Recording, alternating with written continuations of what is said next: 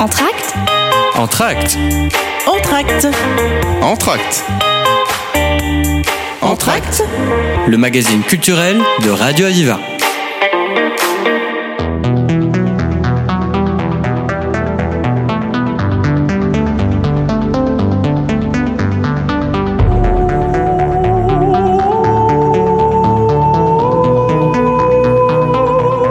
C'est avec beaucoup d'émotion que j'ai le plaisir d'accueillir un artiste, un grand artiste, une voix exceptionnelle, un contre-ténor réputé.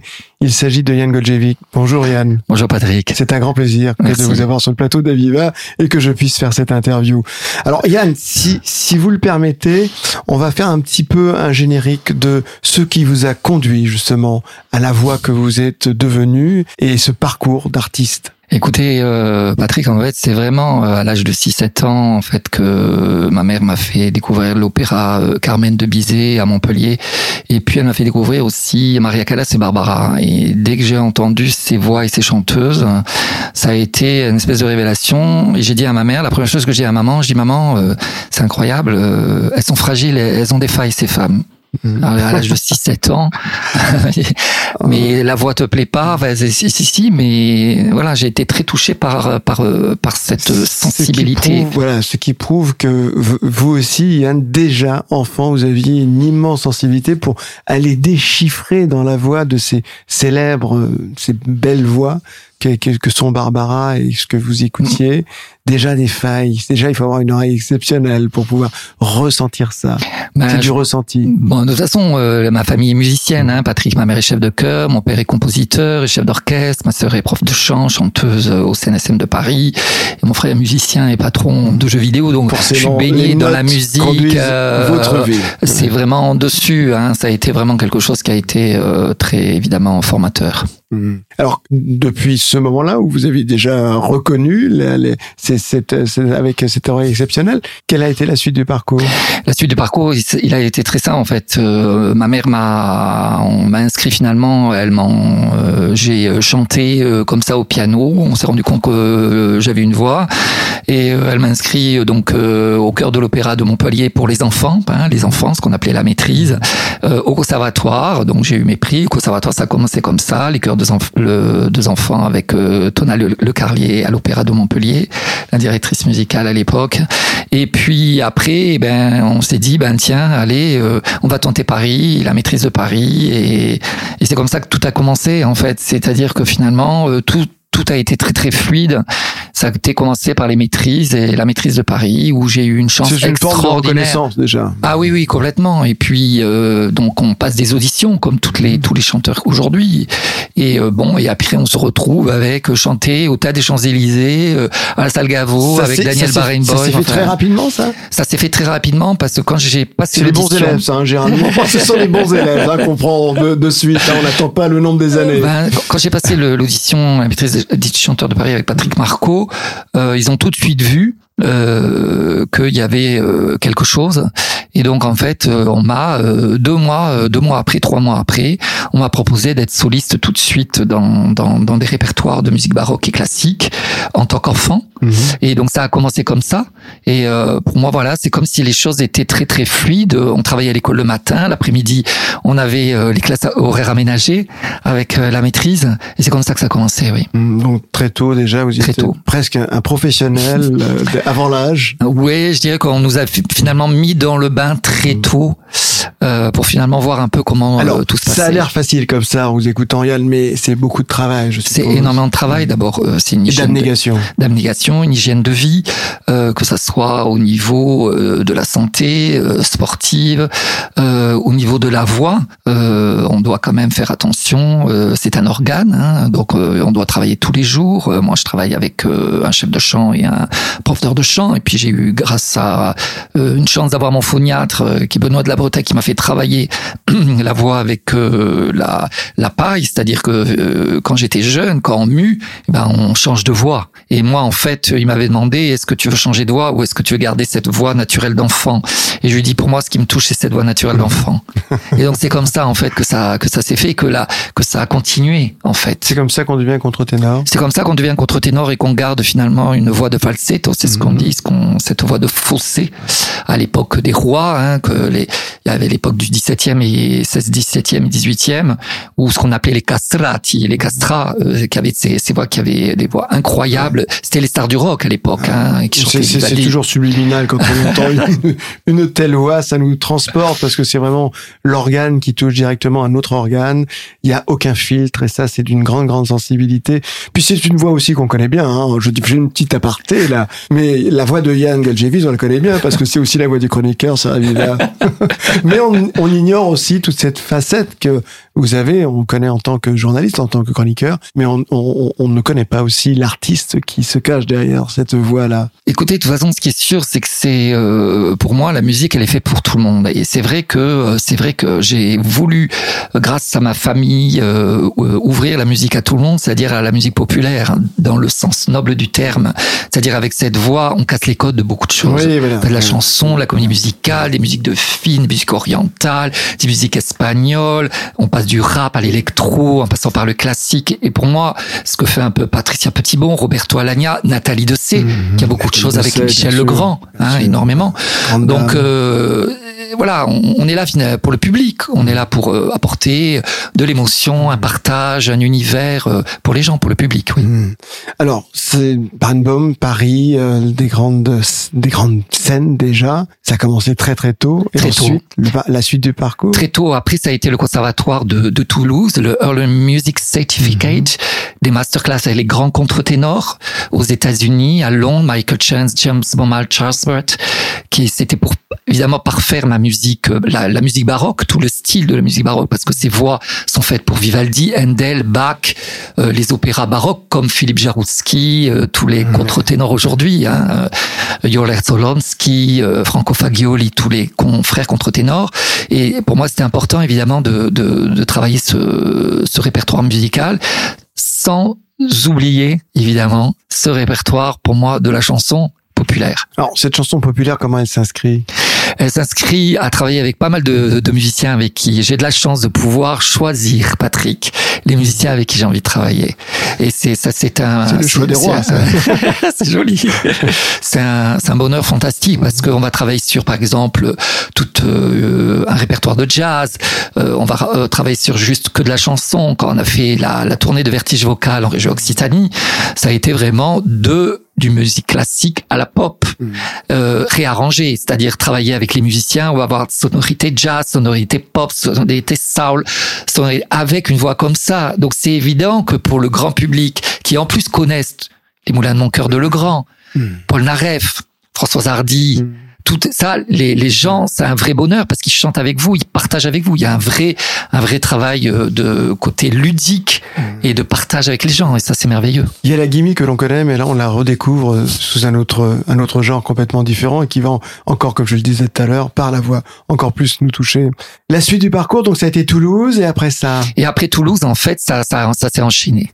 Ça s'est enchaîné, ça a des, ça a des, productions baroques classiques, mhm. les Stabat Mater, les euh, Magnificat de Vivaldi, évidemment, grand classique, euh, l'Orfeo euh, de Gluck. Il y a eu beaucoup, beaucoup de concerts. En fait, c'est parti très, très, très, très vite. Mhm. Et puis, il y a eu euh, ce moment extraordinaire, je dirais, dans ma vie où finalement, vous savez très bien, Patrick, que c'était des métiers de rencontre et que quand on rencontre des gens comme Jean-Paul Gaultier ou Patrice Chiraud, et eh ben évidemment, ça ne laisse pas ça laisse pas indifférent. et la chance, ça a été ça, et ça a été d'être comme ça, de rencontrer ces gens-là, et d'avoir pu finalement aller dans des chemins de traverse, parce qu'on est allé, j'ai laissé un peu la musique euh, de côté pour euh, faire le film de la Reine Margot avec Chéreau, pour faire euh, des pubs avec Gauthier, et Mhm. puis beaucoup de pubs différentes. Et vous avez un toujours conservé ces liens avec Jean-Paul Gaultier ou avec, euh, enfin, Chéreau, bon, c'est. Euh, non, parce C'est que évidemment, possible, euh, non, parce que en fait, euh, ça, pour moi, ça, est- euh, j'aime le challenge et les défis, Mhm. et donc ça a été des moments euh, formidables. Et tout à fait, on peut tout C'était je- Chaillot, non, c'était. Oui, c'était Chaillot, oui, absolument. Et euh, là, on a eu euh, un rôle dans la Reine Margot hein, de, de Chéreau avec Daniel Auteuil et euh, Isabelle, et Isabelle Adjani, formidable.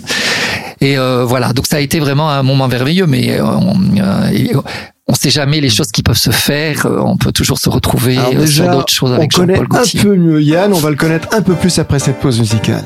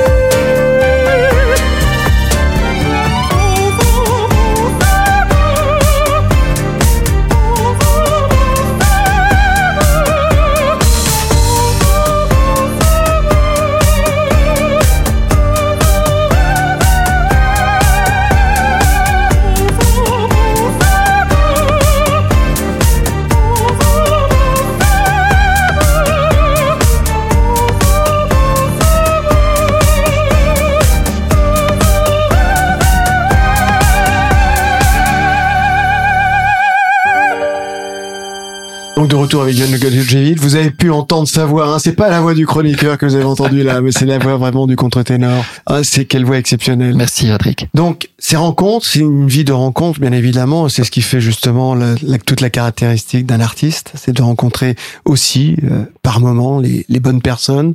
Ça a été le cas avec Jean-Paul Gaultier, ça a été le cas avec Maurice Chéreau. Oui. Et, et la suite de ce parcours après après Toulouse, après, Après ces rencontres, après Paris? Et ben après c'est vraiment ces productions. On est allé à New York, Londres, Marrakech, euh, Berlin. Euh, Grande tournée. Ça a été une belle belle tournée. Ça a été euh, formidable et tout ça toujours pour le grand public.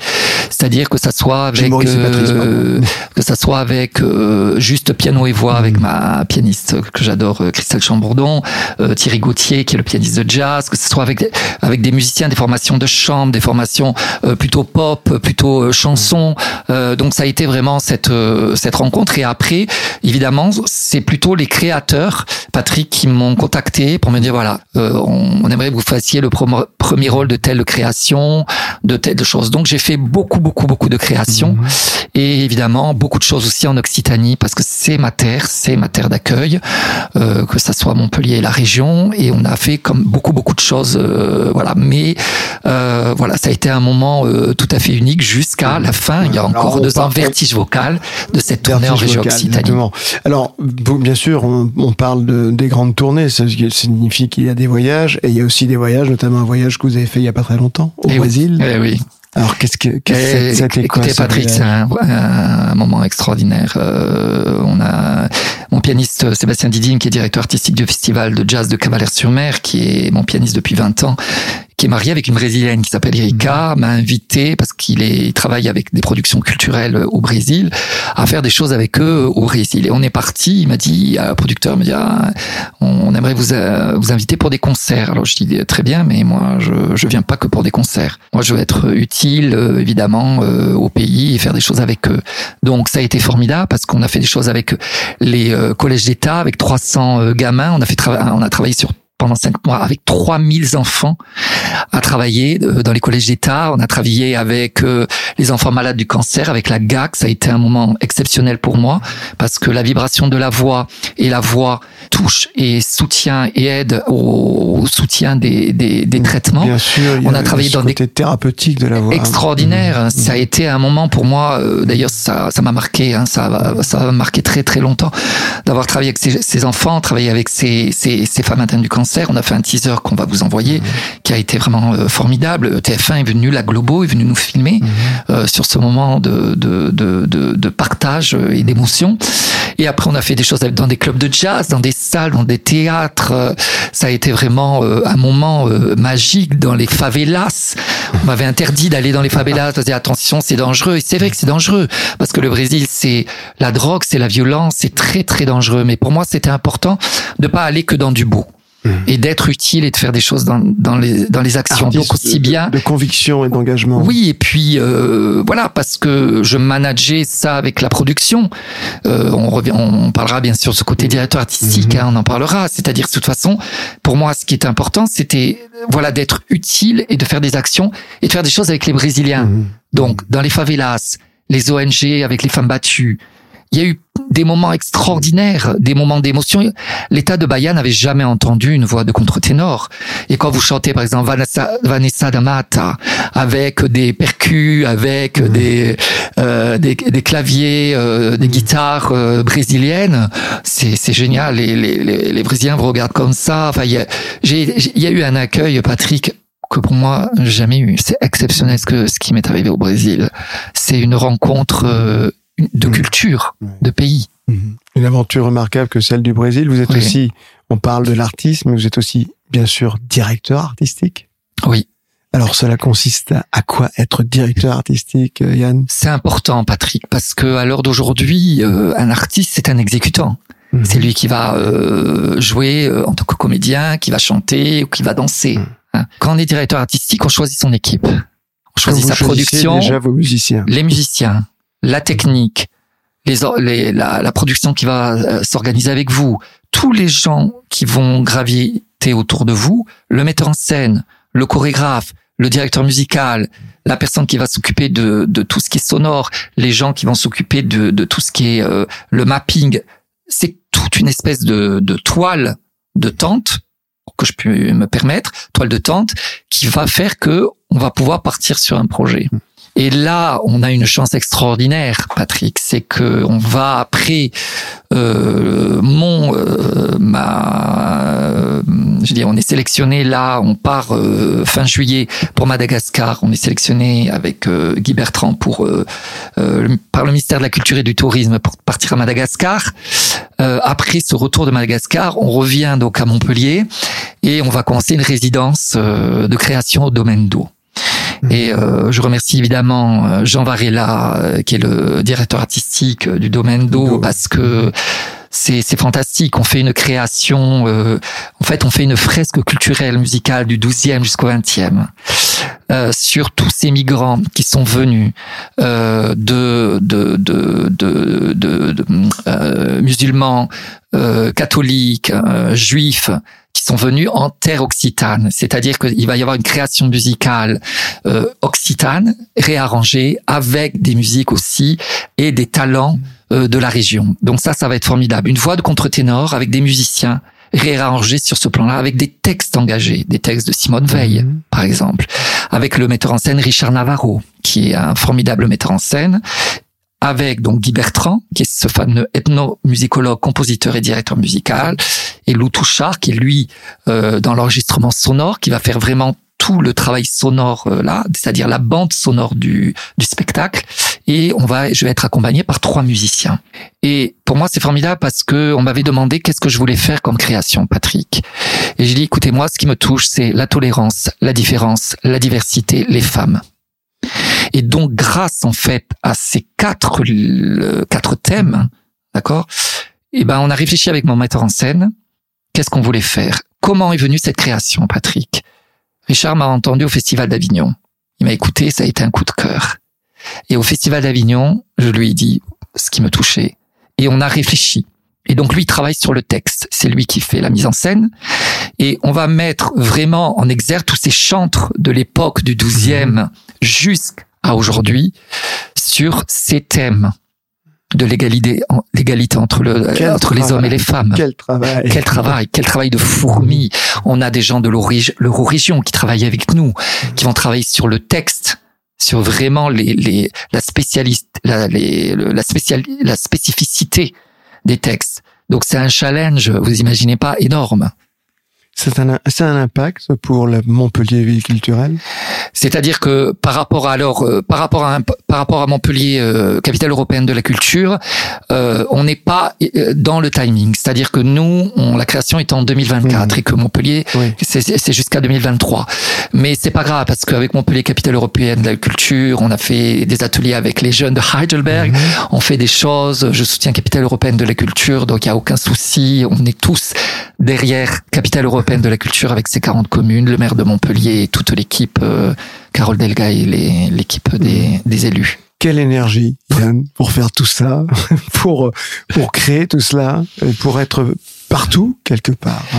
Alors, moi, je dirais pas partout. Je dirais simplement euh, d'être. euh, pour moi, c'est pas bien d'être partout, Patrick.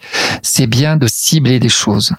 C'est-à-dire que si on est partout, on se disperse. Tandis que si on a des choses très concrètes, on va dans ces, dans ces dans dans, dans ces choses-là. Quand on a créé, euh, quand on a monté euh, donc Parage, qui est le Convivencia est là, vous, pen- vous pensez évidemment que euh, une création, une résidence au domaine d'eau, euh, ça se fait pas comme ça. Hein Il faut aussi avoir des Ça partenaires se construit. ça oui. se construit. Donc on a, euh, merci Montpellier, Métropole, merci la région Occitanie, nos mécènes, le Cercle Mozart, Veolia, plein de gens qui sont avec nous, autour de nous, euh, parce que c'est important. Et c'est vrai qu'il y a ce côté, aujourd'hui, si on manage pas, Patrick, un projet culturel, c'est difficile. Parce que euh, moi, ce que j'aime, c'est travailler en équipe. Mm. Et ça, j'adore ça. On a, on a bien compris ça, Yann. En tout cas, le résultat est là et les projets également sont là. Ça a été un immense plaisir. On arrive déjà à la fin de l'émission, c'est passé vite. Oui, c'est passé très vite. Euh, je voudrais juste quand même dire, juste pour la fin, Mm. que bon, euh, voilà, on quand même on parle de capitale européenne de la culture et je trouve que c'est important euh, dans le moment où on vit, euh, qui est difficile. On l'a vu encore avec euh, cette violence des élus qui est, qui est qui est arrivée, cette violence terrible où il y a un repli sur soi, une radicalité euh, qui est terrible. Si nous, les acteurs culturels, on n'est pas les premiers à justement être là, faire de lance pour euh, justement pour montrer que la culture est un lien essentiel, que la culture est un moyen d'émancipation, que la culture, voilà. Et donc on a de la chance, Patrick, d'avoir aussi bien le maire de Montpellier, Michael Delafosse, que Carole Delga, président de la région, qui sont des gens qui prônent la laïcité, qui prônent la culture, qui prônent le social. Et ça, pour nous, en tant qu'acteurs culturels, c'est primordial. C'est bien de le rappeler, Yann. Merci, Merci beaucoup, beaucoup. Yann. Ça a été un immense plaisir. Merci Que beaucoup, de- Patrick. que d'entendre parler de, de tout ce que vous avez, ce que vous faites, ce que vous avez fait et ce que vous allez faire. Merci. Merci beaucoup. Entracte, Entracte. entracte, Entracte. Entracte. entracte. Le magazine culturel de Radio Aviva.